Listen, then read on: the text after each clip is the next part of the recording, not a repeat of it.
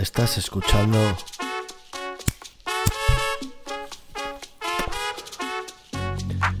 Entre Caladas. El podcast de multidispersos.com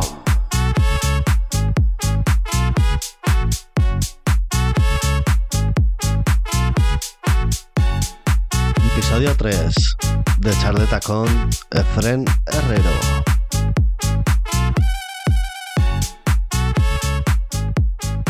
Así, sí, o sea, sí, según estaba y del tío. Y el tío, pues venga.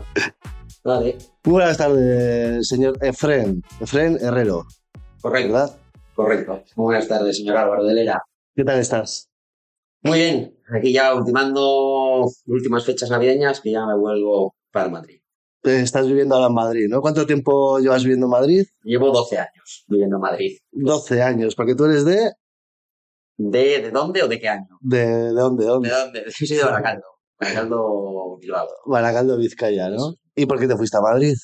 Me fui a Madrid, que ahí es donde empieza toda la aventura eh, de la vida, para hacer un máster en bolsa y mercados financieros. Máster en Bolsa y Mercados Financieros. ¿Y estudiaste? y estudié ingeniería industrial. Pero, Vale. entonces de aquí empieza todo un poquito la corriente multidispersa. Yo estudié ingeniería industrial, no tenía muy claro qué hacer, eh, es la realidad. Como la mayoría de personas, ¿no? Tenía claro que mm, letras, ¿no? Iba a ser ciencias. Y bueno, pues tampoco tienes tantas, tantas variantes. Al final, ingeniería cualquiera de las ramas, económicas o empresariales y poco más. Sí que ahora igual se lleva más gente que estudia matemáticas puras, que tiene muchas salidas, o física, ¿no? Pero tampoco hay tanto. Entonces, mi hermano estudió ingeniería de teleco y yo, pues, ingeniería industrial. Yo hice tres años de, bueno, en realidad soy ingeniero técnico en electrónica industrial, no trabajo de ello en la vida, por supuesto. Y, eh, claro, cuando, cuando estaba ya en tercer curso, vi un anuncio en el periódico, en el correo, de un señor que venía a dar un curso de bolsa. Y yo no tenía ni idea, no había visto nunca nada de bolsa ni nada. Sí que es cierto que en el colegio vinieron a, darme, a darnos unas charlas cuando estábamos como en, no sé, pues en cuarto de eso, primero de bachillerato, y vinieron un chico que había estudiado eh, también en el colegio y nos comentó, pues oye, que el tío se dedicaba a temas de inversiones y tal. Entonces me quedé, claro, vi ahí al, al señor con su llave del BMW ahí encima de la mesa, un polo tío que le llevaba un maletín y dije, joder, esto tiene que ser interesante. Entonces me quedó siempre un poquito la copla, pero hasta ahí, no había investigado más. Entonces vi lo del anuncio en el correo, que era un fin de semana que iban al Hotel Carton de Bilbao, eh, a dar, pues, un, un tío iba a dar un- unas charlas de dos días, de un curso, de iniciación, obviamente, de bolsa. Y la verdad es que, pues, estuve más interesado esos dos días que tres años de carrera. Entonces, a partir de ahí le dije, mamá, mamá, yo quiero ser artista. Le dije, mamá, mamá, yo quiero, yo quiero hacer algo de bolsa. Y me dijo, sí, sí, tu hijo acaba la carrera y luego ya te hace lo que quieras. Entonces, ya cuarto y quinto me orienté más a, hice ingeniería en organización industrial, que como sabía que tampoco me iba a meter en electrónica, dije, bueno, pues organización que tiene un poquito más que ver con empresas. Y cuando acabé, me fui a hacer un máster en bolsa y mercados financieros a Madrid y ya no volví. Ya de ahí, pues enganchar una cosa con otra. Lo volviste, pero ¿cuánto tiempo estuviste? O sea, después del máster, Estuve haciendo el máster, eh, empecé unas prácticas en el, en el Banco Santander, tema de informes tampoco muy interesantes, y nada, y en mitad de las prácticas me cogieron, eché también currículums de temas orientados, a mí lo que más me gustaba es el trading, de todas lo que dábamos en el máster de bolsa, que es pues, todo, todo básicamente, eh, lo que más me llamaba era el trading y, y la inversión de ese estilo. Entonces, eché un currículum en una empresa de proprietary trading ahí en Madrid, que no hay muchas, en la City de Londres o en Wall Street hay muchas, pero en Madrid hay pocas. Y nada, y me hice una entrevista y nos cogieron a 10 personas, 10 chavales, en verdad, que había de todo. Había gente que había estudiado cosas random totalmente. Igual, sí, me acuerdo que uno que creo que había estudiado, no sé si temas de historia, pero bueno, le gustaba la bolsa. Hacían unas pruebas que si 50 sumas con decimales en un minuto, pues todas las que pudieses hacer, algún gráfico, sí, pero bueno. Y nada, y nos contrataron allá 10 y nos dieron unas formaciones eh, básicas en realidad y luego nos daban, eh, pues eso, dinero básicamente para que invirtiésemos sin tener mucha idea tampoco. Y pues eso, invertíamos un poco pues en todo, gas natural, en materias primas, un poquito de todo. Y nada, fue interesante, pero aprender la, realidad, la verdad es que no aprendí mucho, porque ya te digo, era un poquito prueba de error y tampoco no se enseñaba mucho, pero me lo pasé muy bien. pero ahí le dabas ya por tu cuenta también, aparte. Ahí por mi cuenta no le daba. eh, Sí que es verdad que es que por mi cuenta tardó bastante en darle. porque, claro, es que no es lo mismo, o sea, es, no es lo mismo operar con el dinero de otros, de otros me refiero, de otros cuando es una empresa la que te lo da, o sea, operar con dinero de otros, de familiares o amigos, eso es lo peor, que por lo menos para mí eso es lo peor que se puede hacer, porque más ansiedad te da, porque perder, perder tu dinero es duro, pero perder el dinero de amigos o familiares, yo con esos amigos o familiares digo, no, no, yo esto nunca voy a gestionar nada. Hombre, si soy en el futuro buenísimo, pues quizá, pero no. No, porque es un peso extra que a mí me parece demasiado duro. Ya es muy duro trabajar, o de operar en bolsa, ¿no? Eh, como para además tener la carga de, perder el dinero de, de, gente que quieres. Eso yo creo que es muchísimo peor. Entonces, pues eso, yo mientras ese tiempo, como bueno, iba aprendiendo, me daba dinero la empresa, digo, lo peor que me puede pasar es que me echen, porque no teníamos, aunque perdiésemos 30.000 euros, lo peor que te podía pasar era que te echasen, no tenías que pagar nada de eso, entonces mi riesgo era cero, por así decirlo. Pero sí, yo con mi dinero al final, hasta bastante más avanzado, no, sí que esperaba con dinero ficticio, la cosa es que, bueno, dinero ficticio al final tienes que hacerlo muy bien y creer de verdad que es tu dinero, porque si no, te haces trampas a ti mismo, te haces trampas al solitario. Como sabes que es dinero de mentira, dejo una posición abierta y aunque esté perdiendo no sé cuánto, espero y ya lo recuperaré ya, pero eso en la realidad no es así. Entonces, final, eh, operar con dinero de mentira, por así decir, va bien igual al principio, pero hasta que dominas una estrategia, que es la que quieres aplicar, y una vez que está aplicable, ya tienes que empezar con dinero real, aunque sea poco. Pero sí que es verdad que luego tarde mucho, porque de ahí, por mi cuenta en esa época no tenía dinero, entonces tampoco podía operar, y nada, y luego de ahí ya, pues claro, tenía que trabajar de algo, entonces ya empecé con, con otras cosas que ya tuve que dejar un poquito esto de lado, que era lo que me apasionaba, pero tuve que dejarlo, porque no encontré trabajos similares en Madrid y tampoco me quería ir. Entonces, pues nada, al final, de ahí Conseguí una entrevista en Accenture, consultoría, ya me pasé a consultoría. Bastante tiempo. El, maravilloso mundo de la consultoría. Sí, era lo último que quería, la realidad es esa, pero fue lo único que me dio trabajo. era, era, mi última opción era consultoría. De hecho, mi hermano trabaja en consultoría y sigue, bueno, ahora ya justo no, pero bueno, hasta hace poco ha, trabajado y ha trabajado muchos años. Entonces me consiguió la entrevista y dije, bueno, malo será.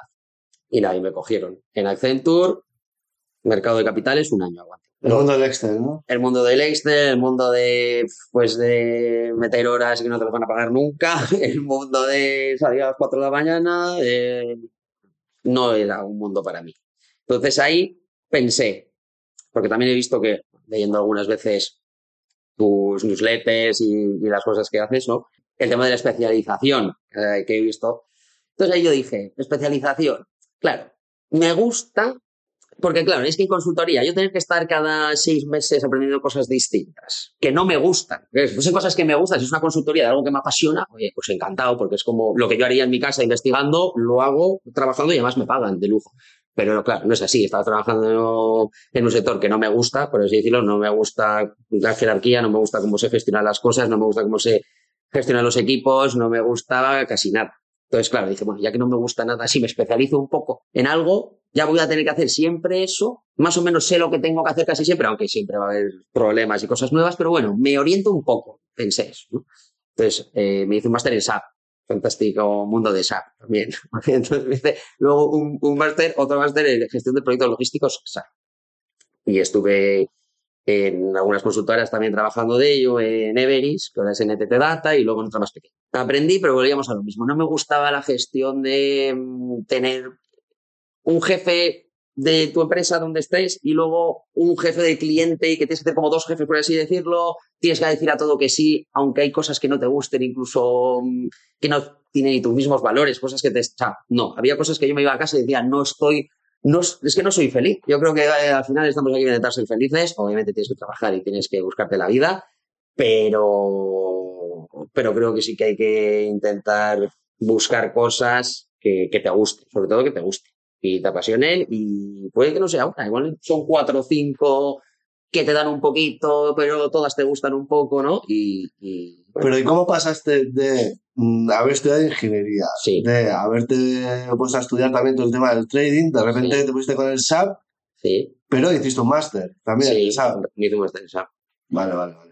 Me hice un máster en SAP, claro, pero aquí se abre otro melón, que es el de estudiar todo de autodidacta, no aquí como dos corrientes grandes, que es un poquito gente autodidacta, que chapó y que, porque al final es que todo está, o sea, y además ahora mismo, ¿no? Que antiguamente igual no, pero ahora mismo con la internet, Google, o sea, está todo en internet, o sea, todo el mundo puede saber de todo y puedes aprender y, ser de hecho, bastante bueno, ¿vale? Igual sí que no te pueden dar un certificado que necesitas porque tienes que sacarte un curso específico, pero bueno, puedes saber de muchas cosas. Entonces está eh, las personas, ¿no? Que les gusta el autodidacta y las personas que igual dicen, bueno, yo pues me hago un curso. Sí que es cierto que para justo el tema este de SAP, sí o sí tienes que hacer un máster o curso o algo porque como es una empresa, La consultoría te pedirá certificación. Claro, te piden certificación, tienes que tener un mínimo. En caso, yo me hice un máster que luego tenía muchos convenios con empresas y yo mientras estaba haciendo el máster ya te estaban colocando en empresas de consultoría y ibas a la vez, ibas eh, trabajando mientras tenías el máster.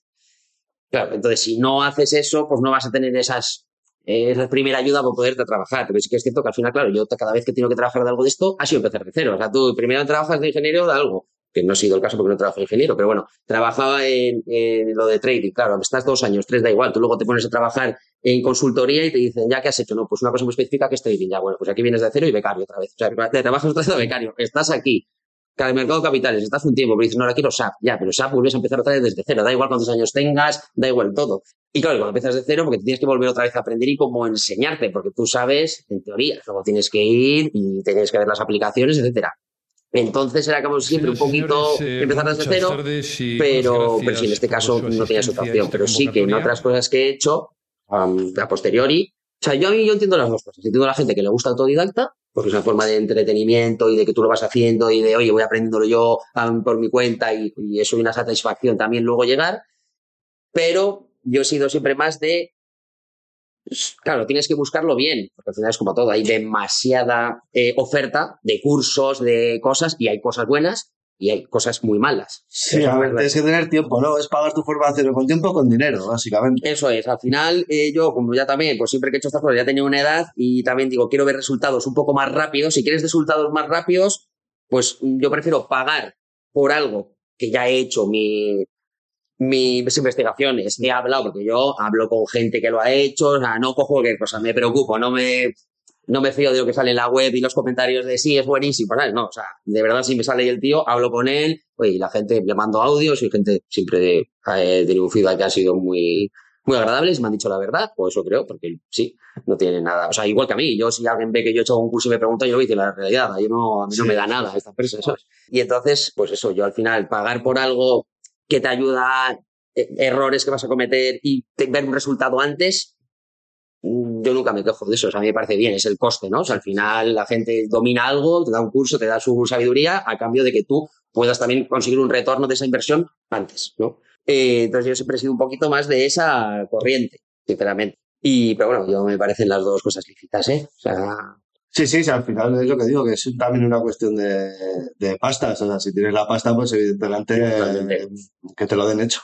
Totalmente, totalmente. Y luego, pues eso, te, te, te, es una ayuda que luego depende obviamente de ti siempre que eso vaya bien o no. Sí, sí, sí a ver, yo estaba en la parte autodidacta, pero, pero vamos, luego, porque tenía mucho tiempo libre, la verdad, pero ahora que no tengo tiempo, pues eh, pago por ese tipo de formación. Al final es, eh, es lo que hay. Si tengo tiempo para buscarlo y hacerlo por mi cuenta, pues está guay porque eh, pues vas a lo que te, más te interesa, tal. Yo también porque lo he enfocado a proyectos personales. También si vas a, a buscarlo para trabajar para empresas, pues es lo que tú dices, que necesitas certificaciones, te van a pedir cosas. Porque luego esa es otra. Cuando tú has hecho esas entrevistas de trabajo, eh, ¿cómo las has encarado para que todo lo que has hecho atrás, que no tiene nada que ver con la oferta que te... O sea, ¿cómo te, cómo te has vendido? ¿Qué, ¿Qué, estrategias has utilizado para vender tu candidatura? Pues a ver, la verdad es que, claro, porque es lo que te dices, claro, tú vas a, a un puesto y te dicen, no, he visto que has hecho cinco cosas distintas antes, ¿no? Vienes aquí.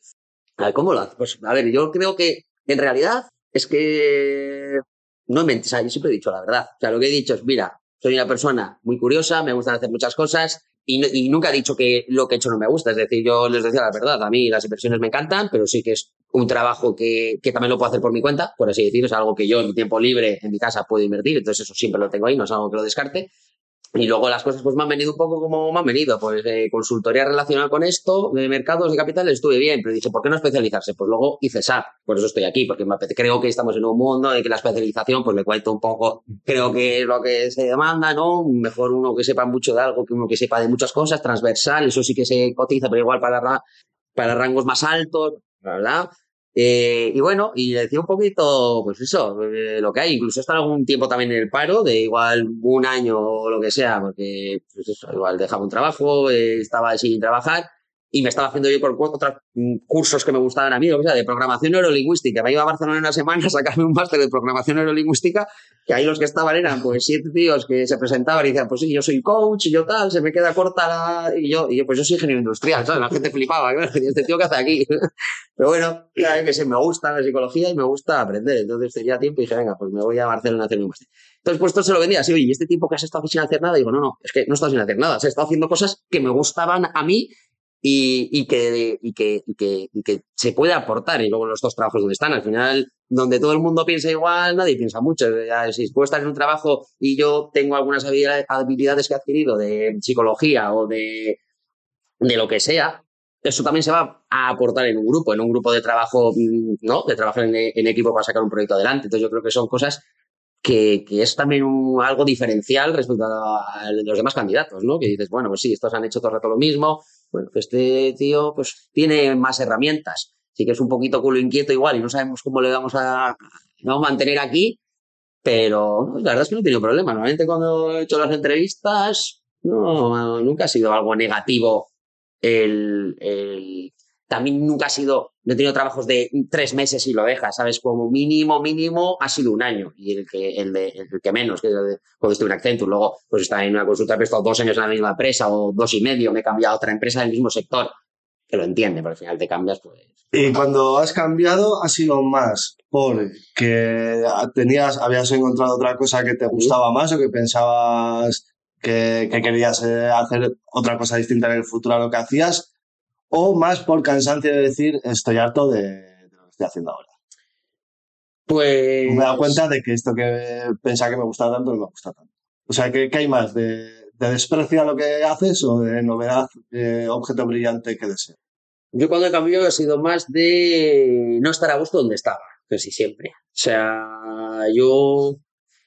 Ya te digo, es que yo al final nos volvemos un poco lo mismo. Estoy como también dos melones, ¿no? Que es el que quiere continuamente o sea, el que es disperso, el que es disperso un poco disperso en todo, eso sí es cierto. Con relaciones personales, me, necesito estímulos continuos, o conozco a alguien y me aburro rápido, me aburro cuando empiezo algo un tiempo y hay veces que te aburres o lo dejas por otra cosa, ¿no? Pero sí que es cierto que yo creo que como también dos tipos de personas. Yo por lo menos, a mí, la gente que es dispersa, que necesita estímulos constantes, yo eso me gusta hacerlo con cosas que me gustan de verdad y en mi tiempo libre. Es decir, a mí que mi trabajo, si mi trabajo también está relacionado y son cosas que me encantan, pues bien. Pero cuando estoy trabajando de cosas que no me gustan tanto, pues cuando dices a alguien que sea un funcionario, ¿no? Que igual es el mismo trabajo de 8 a 3 todos los días, rutinario, y hay mucha gente que dice, oh, yo necesito, yo me aburro, me aburro. Conozco a esta gente que estaba en consultoría, la ha contratado un cliente final, que es un poco más, pues tranquilo, ¿no? Pues, y han vuelto otra vez a la consultoría. Yo digo, para mí, yo hacer eso es impensable, porque yo también creo que alguien que está, si tú trabajas de 8 a 3, sí, puede ser que el trabajo sea monótono, puede ser que sea todo el rato hacer lo mismo, pero es que yo ya por la tarde estoy de 3 a 12 que me meto en la cama haciendo 200 cosas distintas que de verdad son las que me gustan. Es que creo que si en el trabajo también hago eso, eh, exploto. Es decir, yo ya tengo mi tiempo libre. Por eso yo prefiero tener tiempo libre para hacer lo que de verdad me gusta, que son cosas random como puede ser eso, hacerme un curso de, yo qué sé, de, mm, es que no, es que no sé qué decirte, de, expresión corporal, de ver con los gestos qué dice, qué quiere decir, o de, de cómo escribes, depende de cómo escribas, la personalidad de alguien. Cosas random que me puedan interesar. Ahora, claro. cuenta uno de los cursos que has hecho de ese tipo. Yo sé que has hecho de magia. Cursos he hecho de cursos de cursos de magia, curso que te he dicho antes de PNL, cursos, llegué a hacer cursos de, de amor consciente y sexo tántrico. Llego a hacer un curso un, un, fin de semana ahí en la Sierra de Madrid, no sé coño era. O sea, sí, sí. Pero bueno, y luego sí que es cierto que la mayoría de los cursos que hago como tampoco es algo, claro, como no me dedico a ello, porque tú al final haces, pues los tíos estos que eran coach, claro, tú haces un curso que está relacionado y lo aplicas y tú tomas los apuntes y aplicación instantánea. Claro, yo hago un curso por placer. Hago un curso porque me interesa el tema y quieres profundidad, pero luego tomo muchos apuntes, pero eso lo tengo ahí y como no le das un seguimiento, sí que es cierto que hay muchas cosas que se te olvidan. Yo me quedo con cuatro cosas, pero yo también valoro mucho, aparte, la experiencia en sí. O sea, yo creo que ya una experiencia distinta de estar con gente distinta y, y, verlo en directo, que yo soy muy también, si tengo la opción, prefiero verlo, hacerlo en directo, ¿no? Con curso online, pues me vale, que luego sí que lo practicas mejor, si, pero entonces he hecho cursos random que me lo he pasado bien en el momento, igual luego no, no lo he aplicado más allá, ¿sabes? Pero, pero eso, entonces es lo que te digo, que yo el trabajo a mí, el hacer un poquito lo mismo, tampoco me importa porque ya por la tarde ya tengo muchas cosas. Yo creo que el que tiene tanto en su trabajo todo el rato cosas nuevas, con, eh, me que investigar este manual para que tengo que exponerlo, me dudo mucho que luego llegue a su casa a las 8 de la tarde y se ponga a hacer cosas también de tener que pensar o cosas que le gusten, de venga, pues me voy a curiosear aquí a Google, no, pues yo creo que ya estás tan quemado que es, no, relax y verme algo en Netflix o lo que sea, o leerme algo facilito. Me gusta más el otro lado. Yo si puedo, hombre, o si puedo hacer cositas que me gusten y que sea mi trabajo, mejor. Que también, pues, parte del dispersismo, que nada, podemos hacer muchas cosas que luego las, monetizo, las monetizo pocas. Eso sí que es cierto. Sí, es que parte de, de ese dispersismo también es que va más allá del mero hobby, ¿no? Porque al final, o sea, mm, a ti te puede interesar, pues lo que, pues lo que dice, ¿no? La programación neurolingüística, eh, yo qué sé, la magia, tal. Pero, pero a lo mejor mm, para alguien que también le gusta eso, el hobby es eh, leerse un libro de vez en cuando o eh, verse unos espectáculos de magia, ir al teatro de vez en cuando, o, pero, mm, vas más allá, ¿sabes? No te quedas solo, en- o sea, no es solamente el hobby de disfrutarlo, sino de eh, entenderlo, de Sí. estudiarlo, de, Sí. de, ¿no? Sí, a ver, ahí ya, claro, ya depende también cada uno. Hombre, ¿qué es lo que te digo? Sí, es lo que tú dices. Al final, lo ser disperso es, claro, yo estoy viendo una película y ya no solo te quedas en, ¿no? Que eres como pasivo de estoy viendo la película, sino, joder, y me encantaría hacerme un curso de guion para, para escribir, que igual luego no llega a ningún lado, pero para saber un poco cómo se hace, ¿no? Un curso de fotografía para ver cómo es.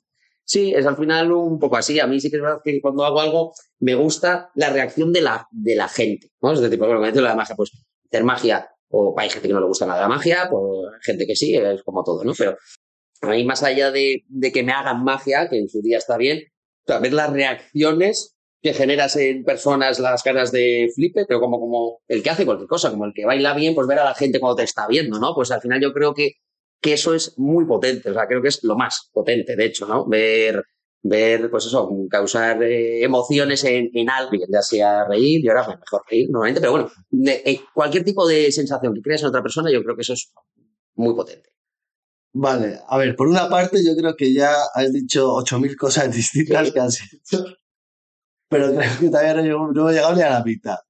Porque tú, lo- bueno, de momento todo lo que has contado hasta ahora han sido proyectos eh, profesionales, de dedicarte a la empresa y demás, pero también estás con proyectos personales, de autotrabajo. ¿Puedes contar algo de eso? Tengo, claro, o sea, yo de todo lo que te he contado ahora mismo no trabajo en nada. Eso, eso- Claro, por eso. por de eso no trabajo.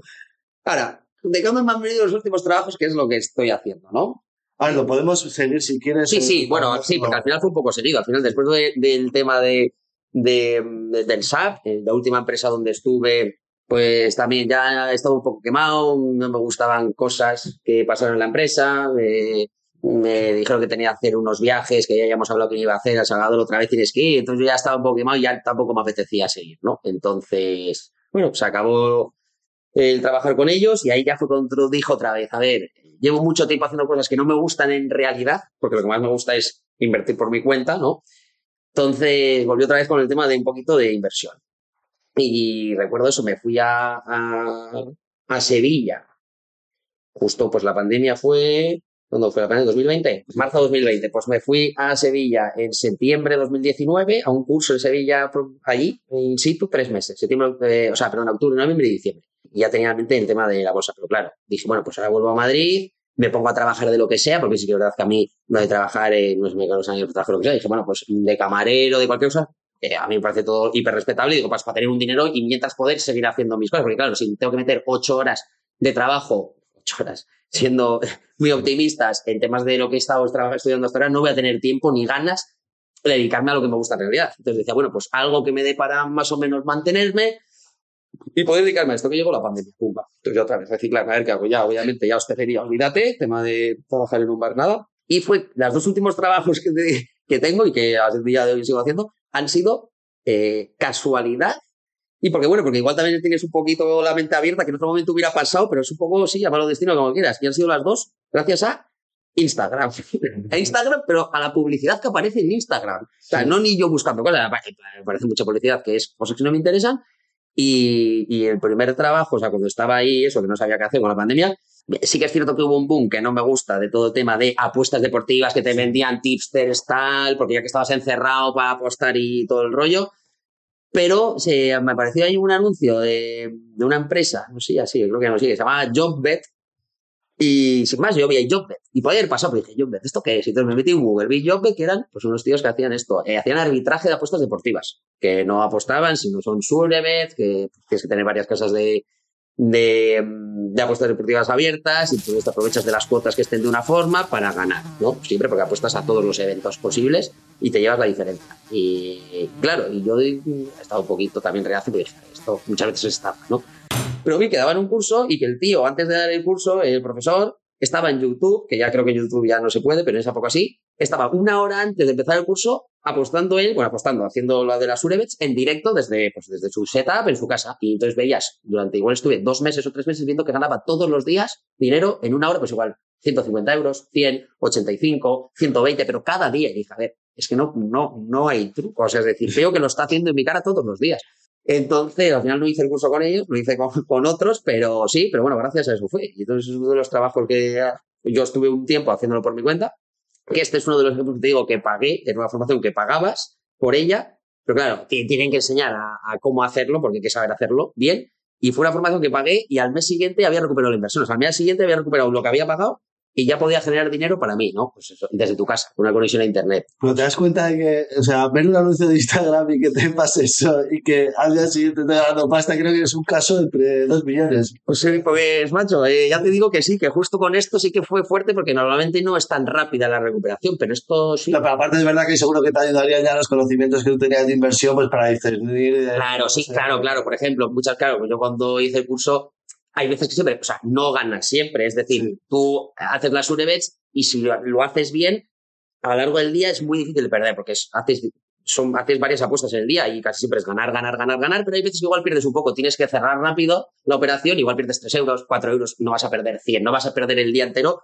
si haces lo que tienes que hacer. Entonces casi siempre al final del día ganas, por decir siempre. Pero claro, la gente que nunca había hecho nada con dinero, que no había invertido en ningún lado, tiene un poco aversión al riesgo que dice, y ahí estoy metiendo aquí ellos pues eso, 20 euros y el otro lado 25, tienen miedo, miedo al dinero de verdad. Yo ahí digo, a ver, yo ese miedo no lo tenía, porque ya estás habituado a, tienes que pensar un poquito en otras cosas. Si empiezas a pensar en el dinero como lo que es y estoy perdiendo tanto, estoy ganando, pues es más problemático. Entonces sí, en ese aspecto sí que me ha ayudado un poco y yo lo decía en el curso cuando lo, cuando lo hacíamos.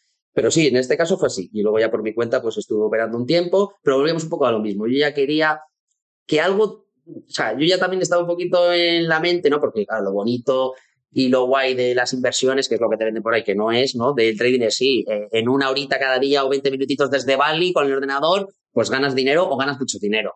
Bueno, esa, esa no es así, ¿no? Pero, pero, pero sí que es verdad que el trading puede ser un trabajo que con mucho tiempo, si lo haces muy bien y tienes una mente eh, pues privilegiadísima, eh, porque es luchar contra tus demonios totalmente y contra ti, y es un viaje de autoconocimiento en realidad, de ego, eh, todo, todo, o sea, es, tienes que ser Buda. O sea, tienes que ser Buda, literal, para hacerlo bien. Como los buenos jugadores de póker también, que al final de saber llevar, el, el, controlar el dinero. O sea, Totalmente. De hecho, hay muchas relaciones, muchos jugadores de póker que eran traders o son y viceversa, porque es muy parecido en el tema de gestión del riesgo, de saber si, ¿no? De si me compensa ir, si no, el bote que hay.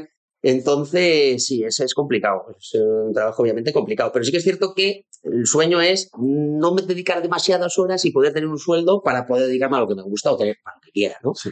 Entonces, claro, yo lo que sí sabía que no quería era trabajar otra vez de algo, aunque me gustase más, porque era desde mi casa. Me quitaba ya tema de un cliente, tal, solo dependía de mí, cuantas más cosas dependen solo de mí, mejor. ¿Vale? O sea, es así, porque tú si lo haces mal es tu culpa. Si no ganas dinero es tu culpa y si ganas dinero también es tu culpa. Prefiero eso a depender de, no, pues eh, el cliente que le caiga bien y me quiera contratar, o este no, pues este no me cae bien, te echan de trabajo, que al final parece que un trabajo fijo es un trabajo fijo para siempre. No te equivoques. La empresa sí eh, va a pensar por ella. O sea, tú si en algún momento tienes que prescindir de ti, pues va a prescindir. Y no hay nadie prescindible en ninguna empresa. Aunque sea el mejor estoy en empresas que si va el gurú y continuaba esa empresa. Aunque fuese el gurú, sí, es una pérdida, da igual, es que la, la, vida sigue. Y, la y más en las consultoras. Y más en las consultoras. Entonces, cuantas menos, si solo depende de mí, que esto la conexión a internet y que haya deportes. Y el peor momento de la historia fue la pandemia que no había deportes. Y que se inventaron los rusos, se inventaron ping-pong 24 horas para que la gente apostase. Imagínate. Entonces, claro, solo depende de eso, conexión a internet y tal. Esto, esto está guay, ¿no? Pero claro, lo que no quería es hacer eso ocho horas al día o eh, que era un poco esto, porque claro, lo malo de eso es que tú cuando tenías, cuando más deportes hay, tienes que estar trabajando, es fines de semana, trabajando. NBA a las 3 de la mañana, pues hombre, ahí igual te compensa, porque dices, en una hora, en dos horas, pues puedes ganar bastante dinero, pero ya tienes que ir los horarios ya y decir, al final acabas siendo esclavo, es decir, sí, no dependo de un cliente tal, pero tengo que seguir metiendo mis ocho horas o cuantas más metas más dinero. Entonces no me acaba de convencer. Entonces eso al final lo derivé a una empresa que se dedica a hacer esto, que son muy buenos, y entonces yo hago más un tema de gestión, de que les llevo clientes, les eh, doy también capital, y con ese capital les llevo clientes y los gestiono.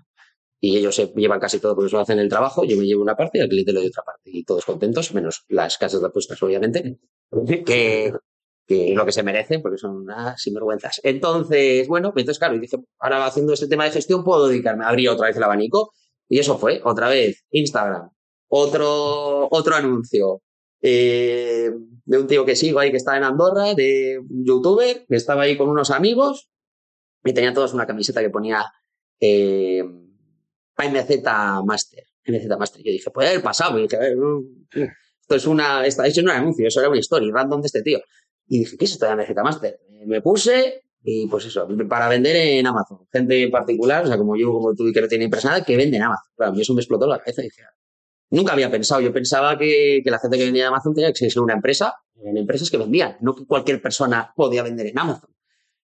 Claro, yo eso empecé a investigar, vi, luego ya sabes, una vez que haces esto, claro, empiezas a ver todo el rato cursos. Nunca había visto ningún curso, ahora ya ves que sí, que estoy un montón de cursos, tal, pues bueno, ya hice mis tal y cogí el que más me gustó.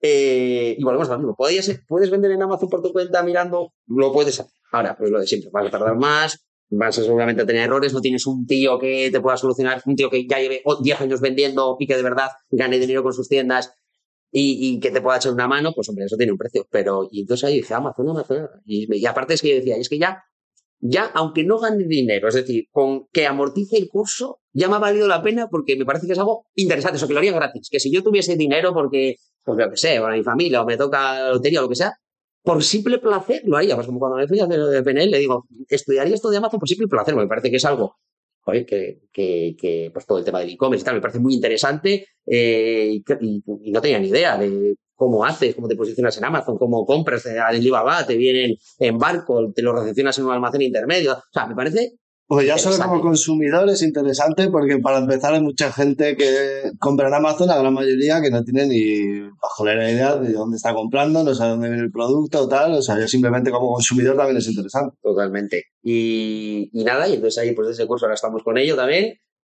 Eh, pues eso, con productos, vendiendo, creando como mi marca personal eh, y nada, y estamos metidos y bastante bien.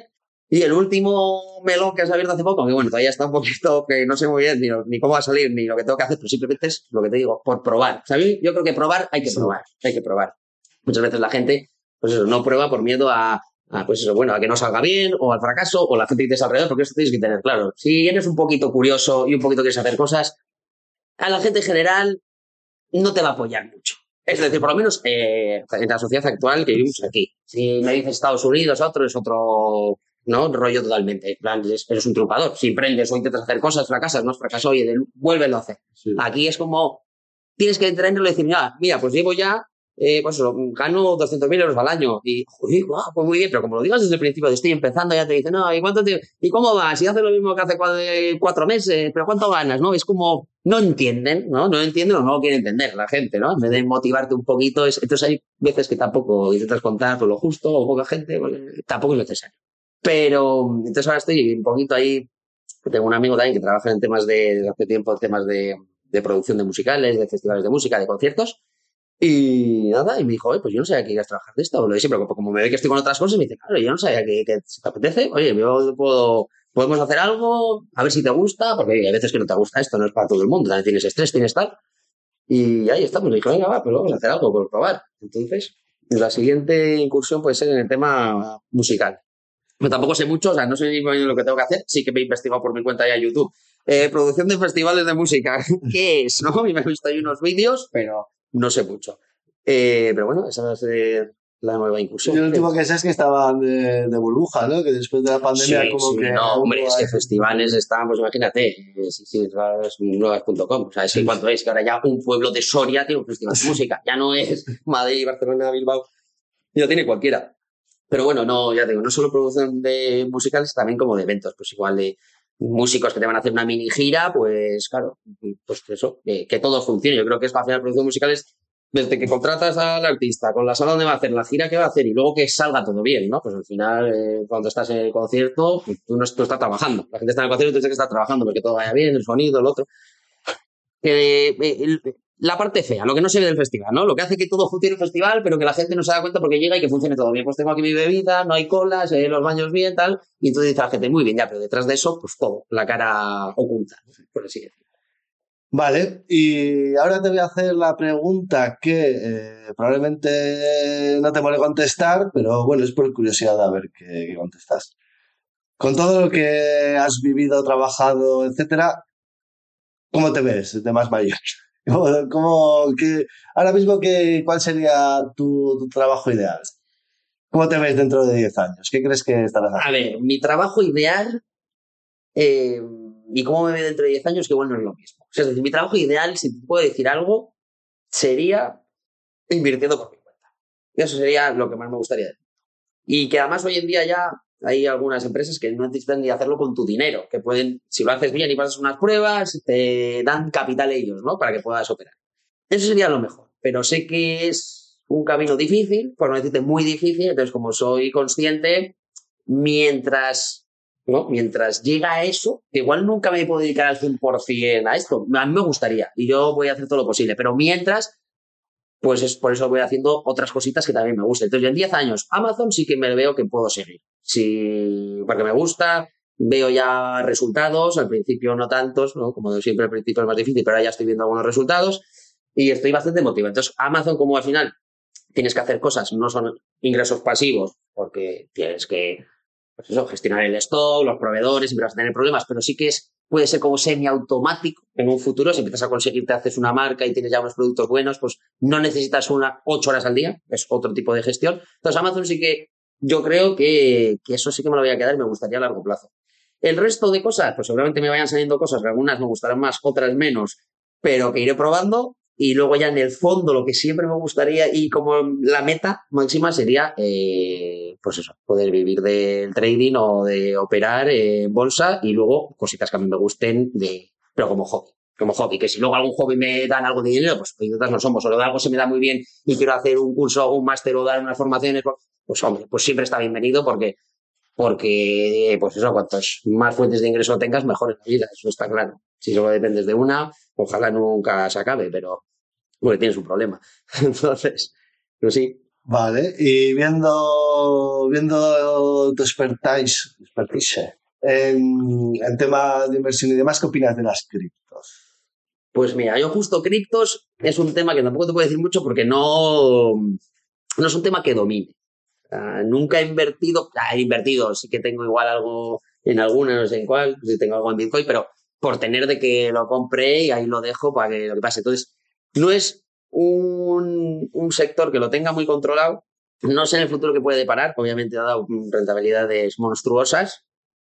Ahora, como todo, eh, está mal, ha bajado mucho, pero como, como están todos los mercados, ¿no? El ciclo bajista. ¿En el futuro puede remontar? Yo creo que sí, pero ya te digo que al final son opiniones eh, que no son fundadas porque no, no soy experto en ello, ni mucho menos. Pero bueno, yo creo que como cualquier otra inversión, la clave y lo básico, que parece una tontería, pero luego la gente no lo hace, que no, no nos cansamos de verlo, eh, que parece que dices, si da paso a otras personas, ¿cómo te puede pasar a ti? ¿no? Porque el hombre es el único que tropeza dos veces la misma piedra y 200, porque sigue habiendo estafas, véase lo que sea, eh, poncis, etcétera, que no estás viendo unas rentabilidades monstruosas y la gente sigue no metiendo dinero. Que a mí, cada uno puede invertir, obviamente, y de hecho las poncis siempre funcionan. Al principio hay un tiempo que funcionan y pagan, llega un momento ya que no, si la coges al principio, ganas dinero. Pero mete dinero que no te importe perder, es decir, siempre te va a molestar perder o que te estafen o una inversión que salga mal, por eso se llama inversión, pero hombre, no pidas una, un crédito, no te hipoteques, no le coges el dinero a tu familia para meterlo en algo y luego, y eso sigue pasando, y la gente sigue perdiendo dinero, pues con las criptos igual, habrá gente que se ha forrado, gente que ha ganado mucho, gente que ha ganado un poco, gente que ha perdido muchísimo o dinero que ni tenía. Eso es un problema. El problema es perder dinero que no tienes o perder dinero que necesitas para vivir. Ese es el problema. Mientras no sea un dinero que necesitas para vivir, no es un problema excesivamente grande, en mi opinión. Te dejas de ir esas vacaciones a la playa donde fuese. Bueno, es una inversión, has arriesgado El que no arriesga no gana. Puede ir bien o puede ir mal, pero con cabeza. Y todo con cabeza. ¿Cuál es el, el próximo curso que tienes pensado hacer? El próximo curso. O sea, ahora por hobby vamos a, o sea, ya, o sea, el curso ya has contado ahora más o menos en Ujú. qué cosas están metidas. Sí. El tiempo libre, ¿qué, qué haces? A ver, ahora el tiempo libre, claro, es que el tiempo libre ahora hago mucho de cosas relacionadas con lo que ya estoy haciendo, o sea, de Amazon, tal, no sé qué, cosas nuevas. A ver, es que tengo bastante para cosas, por ejemplo, de magia me gustaría hacer algunas cositas nuevas, que hace que no hago un juego nuevo muchísimo, que no investigo, porque al final ya cuando tienes ya un nivel, yo ahora me voy a apuntar a más cursos, hice cursos de magia, obviamente. eh, hice cursos de magia, pero, pero lleva mucho tiempo que no hago, porque ya una vez que tienes las bases, me veo un vídeo en YouTube o lo que sea y más o menos lo puedes sacar.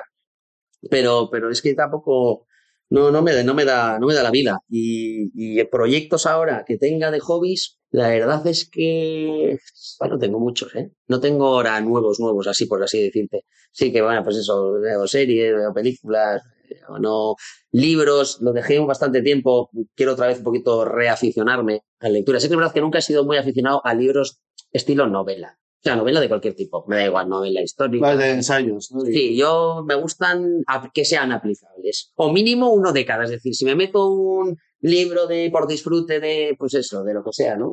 Policiaco, tal, que dices que siempre aprendes, porque leer obviamente está muy bien, pero no es tan aplicable. Si me hago uno de esos, luego me tengo que leer uno de, pues relacionado con algo, algo que me guste, que tenga aplicación, filosofía o de psicología o de algo que digas que te dan pautas o lo que estés leyendo y tengo una aplicación, ¿no? Que puedo hacer en el día a día.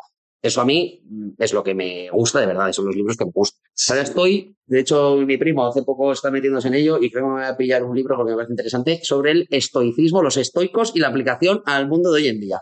El esteticismo está, está de, Está, está de moda, no está viniendo sí. ahora. Por eso, porque me dijo y dice, no, está ahí ahora con el tema del estoicismo, tal. Soy un poquito ahí de. Bueno, tengo ahí mis vicios, mis cosas, y entonces me está viendo bien el tema de, de los estoicos, ¿no? De lo que pensaban ellos aplicado a la hoy en día. Y no, nunca me lo había planteado, pero creo que me voy a leer algún librito por, por, por ver, por ver lo que piensa esta gente. Sí, a mí me pasa lo mismo. Yo de novelas y eso, uf, mucho me tiene que gustar para acabármela. O sea, he probado alguna, pero si no me enganchan las primeras 20 páginas, 30, digo, hasta luego. Total. Prefiero como algo, como que, o sea, mu- mucho me tiene que entretener para que yo prefiero algo de lo que pueda sacar algo para aprender, ¿sabes? Así es. Dentro de todos los cursos que has hecho, ¿cuál te has arrepentido? Has dicho, pero ¿dónde mierda me he metido? Hombre, he hecho varios mierdas. no te voy a engañar, a ver. Cuéntalo uno, cuéntalo. A ver, he hecho varias mierdas. Yo, del, de, de- del ámbito que más he hecho cursos ha sido de bolsa. con diferencia. Sí. O sea, de bolsa he hecho mucho, porque aparte, claro, la bolsa eh, abarca mucho. O sea, que hay muchos tipos de, cursos distintos, estrategias distintas, eh, si con robots que te lo automatizan, que no, es un mundo, ¿no? Es pequeño, en realidad, con eh, todo lo que hay de, mercados financieros y de economía es pequeño, pero hay mucho. Y entonces ahí he hecho cursos que me han aportado y otros he hecho cursos que no me han aportado nada, sinceramente. Más allá de siempre, sí, por la experiencia, no, no mucho. El de Sevilla, en realidad, eh, reguleras. O sea, me gustó porque conocí la ciudad de Sevilla, fue bonito, tres meses viviendo, conocí ahí gente, amigos, tal, muy bien. Pero de aprendizaje sí que es verdad que, que no mucho. De todo aprendes un poco, pero en bolsa sí que he hecho algunos cursos que, que no me han aportado mucho, por así decirte. Otros sí, pero, pero es que yo creo que es así. Al final tienes que probar algo. No todo es para todo el mundo. No niego que una misma estrategia que sigue una persona y le va bien, es que tú mm, puede que no vaya contigo, ni con tu forma de operar, ni con tu forma de, gestionar nada. Entonces, ¿quiere decir que no es válida? No. Quiere decir que tú, pues para ti, no es válida o no puedes aplicarla como, como se tiene que aplicar. Entonces, pero sí, en bolsa he hecho bastantes cursos que, que no me han valido, la verdad. Pero bueno. Y, y si te fuera bien, ya que has hecho tantos cursos, el tema de formar, ¿alguna vez has pensado? ¿Se te ha pasado por la cabeza? Sí, a ver, a mí si me fuese bien, sí que me gustaría, pero porque, no, por eso también muchas veces, ¿no? Que, que es el, además es que es lo, la típica pregunta, ¿no? Que se hace en el trading. Siempre hay gente, ¿no? Que cuando a alguien le va bien o parece que le va bien, pero bueno, enseña sus cuentas, ¿sabes? lo que es auditada, que la gente no se fía nada, o ve que opera en directo y tal. Es, siempre está la pregunta, ¿no? De, a ver, si ganas tanto dinero, ¿Para qué formas? A ver, entonces yo creo que al final es una pregunta muy recurrente, pero en verdad yo sí que entiendo a la gente que hace eso. O sea, creo que de hecho la respuesta es bastante, por mi punto de forma de ver, obvia o simple. Sí que es cierto que yo si gano dinero con, con lo que hago, lo que no voy a estar es ocho horas al día dedicándome a formar a gente porque no tengo ningún interés, pero, pero, porque mi forma de ser también es que a mí me gusta disfrutar del tiempo, para algo he llegado aquí. Pero sí que es cierto que, ¿por qué no, si tú has aprendido, ¿no? A, y también has aprendido también de gente y tienes ya, pues oye, tienes una estrategia que funciona, tienes la psicología adecuada, etcétera, ¿por qué no ayudar a gente en tu en, lo que tú puedas? Porque al final es lo que te digo, tú le dices lo que tú haces, luego no puedes estar con el señor de aquí al lado, sí, ahora sí, ahora no, luego cada uno es el que lo hace. Pero yo creo que al final es gratificante, sobre todo además con algo que parece que es como feo, ¿no? Que la gente tiene un poco despectivo de ganar dinero en bolsa, ¿no? O compras em, trigo y le estás quitando, subiendo, eh, ¿no? A, los pobres que no pueden comprar, al tercer mundo que no puede comprar el trigo, se lo está subiendo las grandes comercializadoras. Entonces al final es una forma de, no de devolverlo, pero sí como decir, a ver, gano dinero gracias pues, pues bueno, a unas habilidades que ha adquirido. También gusta a alguien que le guste eso, verle que también puede triunfar. O sea, es una forma como, no sé, es una forma de ayudar también a gente, ¿no? Entonces yo, por ese lado sí que creo que, que aunque tú ganes mucho dinero, sí que puedes dedicar un poco de tiempo a formar a personas que obviamente va a ser a tu gusto. Es decir, tengo este tiempo, lo hago una vez al año, lo que sea, hago por placer, no por el dinero que me das, porque a mí el dinero que me das, porque le tengo que poner un valor, porque si no pones un valor, la gente se lo toma cachondeo. Tienes que darle algo de valor. Le puedes decir gratis, los 10 primeros tienes que darle algo, pero que en verdad, para lo que gana esa persona, esto es irrisorio. O sea, ya a mí este dinero me da igual, porque tienes que poner un valor. Entonces sí que creo que dedicar un poquito de tiempo, coger a algunas personas para que haya un seguimiento y con que una de ellas en plan pueda vivir de ello, que es su pasión, o igual tenía una situación económica mala, pues lo bueno del trading al final, que es otra de las cosas que me gusta, es que no, o sea, no hace falta que hayas estudiado nada específico en la vida. O sea, hay cualquier otra disciplina que tienes que haberte formado. Justo en trading como es mucho psicológico, es mucho de, metódico, es mucho de hacer algo bien y repetirlo. Y si en un día solo dices tú, porque en tu cuaderno te dices que tienes que hacer una operación al día y haces una y aunque la primera sea mala, paras. Y, la y si la primera es buena, paras también. Tienes que ser muy metódico, muy organizado, em, psicología mm, máxima gestión del riesgo, pero claro, son cosas que las puede adquirir, no, que hay, hay amas de casa que pueden triunfar en el trading y, y, y, lo que sea, o sea, no hay ningún trabajo específico, entonces es algo también que eso es bonito porque llega a todo el mundo, en realidad es que tenga interés y si hace las cosas bien, pero ya te digo que es, es un camino que es difícil, obviamente, pero sí, sí que me gustaría, o sea, si triunfas algún día en, el trading, sí me gustaría, pero por placer, ya te digo, formar, porque creo que es bonito y ayudar a la gente es bonito siempre. Vale, y ahora, en el tema personal, ¿no? El, rollo este de estar cambiando cada año, estar en una cosa distinta, tal, ya no solo a la hora de presentarte delante de alguien, porque, bueno, yo qué sé, depende de cuánto te importe, ¿no? Esa persona a la cual te estás presentando, pues eh, normalmente tiras por las cosas fáciles de lo último que estoy haciendo o tal, y ya está, no, no investigas mucho más, ¿no? Pero, pero sí que esa gente que te lleva, pues amigos de toda la vida o los familiares y demás, ¿no? Que muchos eh, te preguntan, ¿en qué estás? ¿no? Y te ven como una bala perdida de la vida y, y eso, ¿no? A mí me pasa mucho, ¿no? Y a mí, pues, eh, en cierta manera también me ofende, ¿no? Que la gente diga, joder, eres una bala perdida. Bueno, bala perdida, tío, yo qué sé. A lo mejor tú estás aquí en tu empresa y resulta que el año que viene te echan y, no tienes el de caerte muerto, ¿sabes? O sea, yo qué sé. Que, que, la vida es muy relativa. Entonces, bueno, ¿tú cómo, cómo afrontas ese tipo de preguntas y qué, y qué opinión tienes al respecto? Pues sí, a ver, esto, esto obviamente eh, es algo que nos ha pasado y nos pasa a todos los que cambiamos bastante de trabajo o hacemos cosas que no son como un poco las típicas. Y bueno, pues eso, a ver, mi familia, mi familia soy jefe de equipo en, en Accenture. No, no, no. No, pero para mi familia, obviamente, eh, Sí, trabajo en bolsa, pero muchos me dicen, ¿pero qué haces? O sea, tampoco le quiero dar muchas cosas. No le digo todo lo que hago, digo, sí, ya apuestas deportivas por el otro lado, porque ya en cuanto le digo, ya, bueno, apuesta, que no apuesta, ¿no? Me dicen, no, arbitraje de apuestas, apuestas deportivas, hijo, pero que no, que eso es malísimo. Entonces, al final, como sí que no lo van a entender tampoco, o sea, prefiero, es lo que tú dices, ¿no? Depende de quién te pregunte, pues le cuentas una cosa y la otra. Si es alguien que, pues le gusta el emprendimiento, o amigos que al final hay muchos, eh, profesiones que siempre les pasa un poco lo nuestro, que le gusta es una cosa, por ejemplo, todo el, todo el que es artista en general, no da igual que tú también lo sabes, o sea, eh, que es actor o que es eh, pintor o es escultor o cualquier tipo de arte, ¿no? Eh, es muy difícil que se dediquen solo a eso, por lo menos al principio. Entonces siempre tienen ese trabajo y luego algún otro, pues lo que sea para que les va a vivir. Entonces la gente es como que eres. Ah, actor, bueno, ¿y qué? ¿Y, cuánto tiempo le vas a dar para ver si triunfa? ¿Vas a salir en alguna serie? No sé qué. Son preguntas que al final la gente, yo entiendo que no lo hace con maldad, pero que si tienes un poco de empatía es una pregunta de mierda. O sea, hacerle esto a alguien de, bueno, ¿y cuándo vas a salir? ¿Cuándo vas a ganar algo? O sea, es como, eh, es que es ofensivo en realidad, ¿no? O sea, tienes que tener también una coraza de decir, bueno, me da igual lo que me diga este tío y, y, tal, ¿no? Pero Pero sí, es está. como decirle al funcionario, ok, ¿cuándo te van a dar el empleado del mes? no? Sí, claro, o sea, son, son preguntas que no vienen. Entonces, es lo que tú dices, un poco pues depende, ¿no? Eh, a cada quien. Eh, pues eso, le vas contando algo, empiezas no contándole mucho a la gente, pues te pasa un poquito como cuando estás empezándote a enamorar de alguien. Estás enamorándote de alguien y que se lo cuentas a todo el mundo, ya, eso lo haces la primera vez. Cuando ves que luego le preguntas a todo el mundo y ya te pregunta, bueno, ¿y qué tal va esta? No, pues al final no, no, no salió, tú ya te callas, los éxitos calladito, ¿no? Y, y ya cuando está todo maduro, pues lo puedes contar, pero sí, pero la gente pues al final no lo entiende. Yo le cuento a cada uno, más que contar, espero la reacción que tiene él. A mí se me dice, pues lo conozco a alguien, bueno, ¿y qué haces? Pues, igual le digo lo último, le voy a contar mi vida, tampoco le digo, pues vendo cosas en Amazon.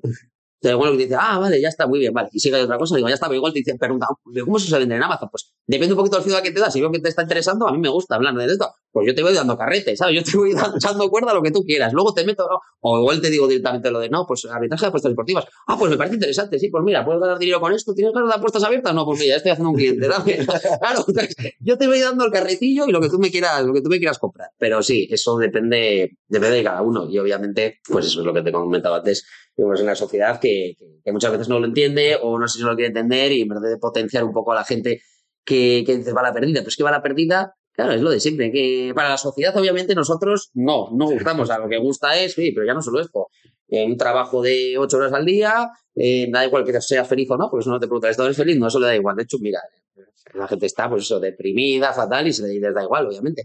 Ni psicólogos, ni psicólogos gratis para la eh, seguridad social ni nada, que es lo que tendría que haber. Entonces le da, a la sociedad le da igual eso, lo que quiere es trabajo, que si estás casado bien y hijos, para que un poco funcionando, pero ¿eres feliz? Eso no te lo pregunta nadie. O sea, eso que entonces que es para la perdida, ya, pero ¿qué, pero ¿qué? ¿Qué es mejor? ¿Estoy trabajando en algo que no soy feliz para que la gente esté contenta o tu familia esté contenta? Si quieres contentar a la gente, tú no vas a ser feliz. Si quieres hacer feliz a todo el mundo, tú no vas a ser feliz. Pero tú tienes que pensar en ti. Punto. En última instancia, obviamente, sin, sin hacer daño a los demás, ¿no? Pero tu vida, tú decides y tú tienes que ser feliz tú. Y intentarlo por lo menos. Y tiempo para ser infeliz tienes todo. Entonces, tiempo para trabajar en algo que no te guste, siempre hay. Yo siempre valoraré a la gente que lucha, por eso digo, yo la gente que conozco, tengo amigos actores, están, no sé, que llevan mucho tiempo, y oye, te van saliendo cosas, pues te hacen una obra, ¿no? Y siguen trabajando de, de, pues lo que sea, en una tienda, en un gimnasio, de recepcionista. Y esa gente siempre la admiro, porque me parece que es, sabes que lo fácil es haberlo dejado. O sea, eso es lo fácil, es lo que haría las personas. Entonces, a mí el que hace eso, yo eso siempre lo admiro, lo siento mucho. A mí esa gente digo, chapo, y jamás le preguntaré cosas de, a ver cuándo lo haces, porque no, al revés, es, joder, yo has hecho una obra nueva, pues claro que sí, dime eso y voy a verla. ¿Sabes? O el que está vendiendo algo, ¿no? Y me lo regalas. Además es muy típico. Está empezando uno con un negocio, ah, bueno, me darás alguna ofertita. Digo, macho, o sea, eres amigo mío, estoy empezando y me dices que te haré alguna oferta. Te dice lo contrario, oye, te compro una o dos si hace falta para, para apoyarte. No, no, aquí lo contrario. Aquí, entonces, ¿alguna ofertita? Somos amigos, macho. ¿Sabes? No, a mí cóbrame lo que es. Yo cuando he comprado alguien, cóbrame lo que cueste. Sí, es que vamos, ¿sabes? Estoy empezando un negocio y me digo que me lo regales. no, pero es un poco así, somos así, macho. Es lo contrario a. Pero bueno. Sí, ese es el síndrome. A mí me pasa también porque es el síndrome de, del amigo informático. ¿Sabes? Que como eres informático, pues eh, le puedes ayudar gratis a cualquiera, pero si eres, eh, yo qué sé, fisioterapeuta, pues no pidas un masaje gratis, ¿sabes?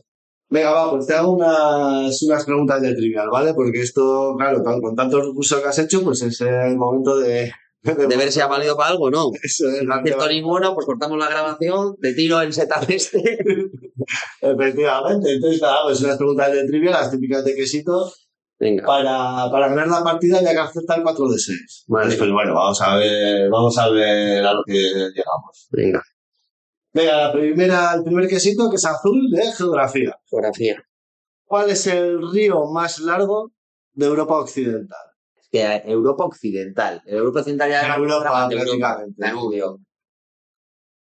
¿Danubio? Creo que sí. El Rin. Pues también el Danubio que es, el Danubio es algo también importante. Sí, ¿no? verdad. Bueno, yo- Yo creo que es el más, el Danubio, eso es más que es por el occidental, entonces ha sido. luego lo buscamos. Luego buscamos, dale. Quesito rosa, emprendimiento, o sea, entretenimiento. Entretenimiento, entretenimiento, rosa. Entretenimiento. no. En el 1954, ¿qué actriz ganó un Oscar? No, me la sé yo. Mira, ¿qué a ti tú has visto mucho cine? He visto cine, pero... Has visto mucho cine. ¿Qué actor no era ni el feo ni el malo, era el bueno? Pero el cine clásico no veo. Mira, esas cositas que me faltan. ¿Ves? ¿Qué actor era? Eh... Te doy una pista si quieres. eh, Es una pista de cultura general, que si tienes, un- si tienes ganas, sabes. Le gustan mucho las armas. Pero a- a- al actor en verdad, en la vida real, Sí. le gustan mucho las armas. Es, que, es que lo único que se me ocurre es Clint Eastwood, debo decirte alguno, pero Clint Eastwood, te digo. Bien, bien, bien. Que la pista era buena. Sí, pero bueno, a él sí le gusta. No, tampoco sabía. Sí, la presidenta de la Asociación Ah, Nacional puede de ser, puede ser, puede ser. Bueno, es que en Estados Unidos le gusta mucho en general. O sea, tampoco, tampoco es una pista más grande. Pero sí, es que no veo, no veo clásico, ¿eh? Tengo una amiga ahí que me, que me quiere meter y me dice muchas pelis, pero lo tengo abandonado. Venga, historia. Va. Quesito amarillo. ¿Cómo se conoce a la policía italiana? Eh, los carabinieris. Carabinieri, bien. Quesito marrón. Arte y literatura. A ver. ¿Quién visitó un país gobernado por caballos? ¿Quién visitó un país gobernado por caballos? Te puedo dar una pista de esto, si quieres. A ver, es que me, me quiere sonar, ¿eh? Que Pero. fue alguien que hizo muchos viajes. Hizo tantos que escribió un libro con sus viajes. Eh, Y entre ellos, pues fue a un país gobernado por caballos. está fumado. no. Gulliver, tío. Ah, Gulliver. ¿Sabes cuál es? Sí, sí, sí. Claro, a ver si ahora me dices los nombres, sí, pero. Nada, nada, venga. Venga. Dos de, dos de cuatro. Dos de cuatro todavía puedes conseguir. Venga, dos, dos.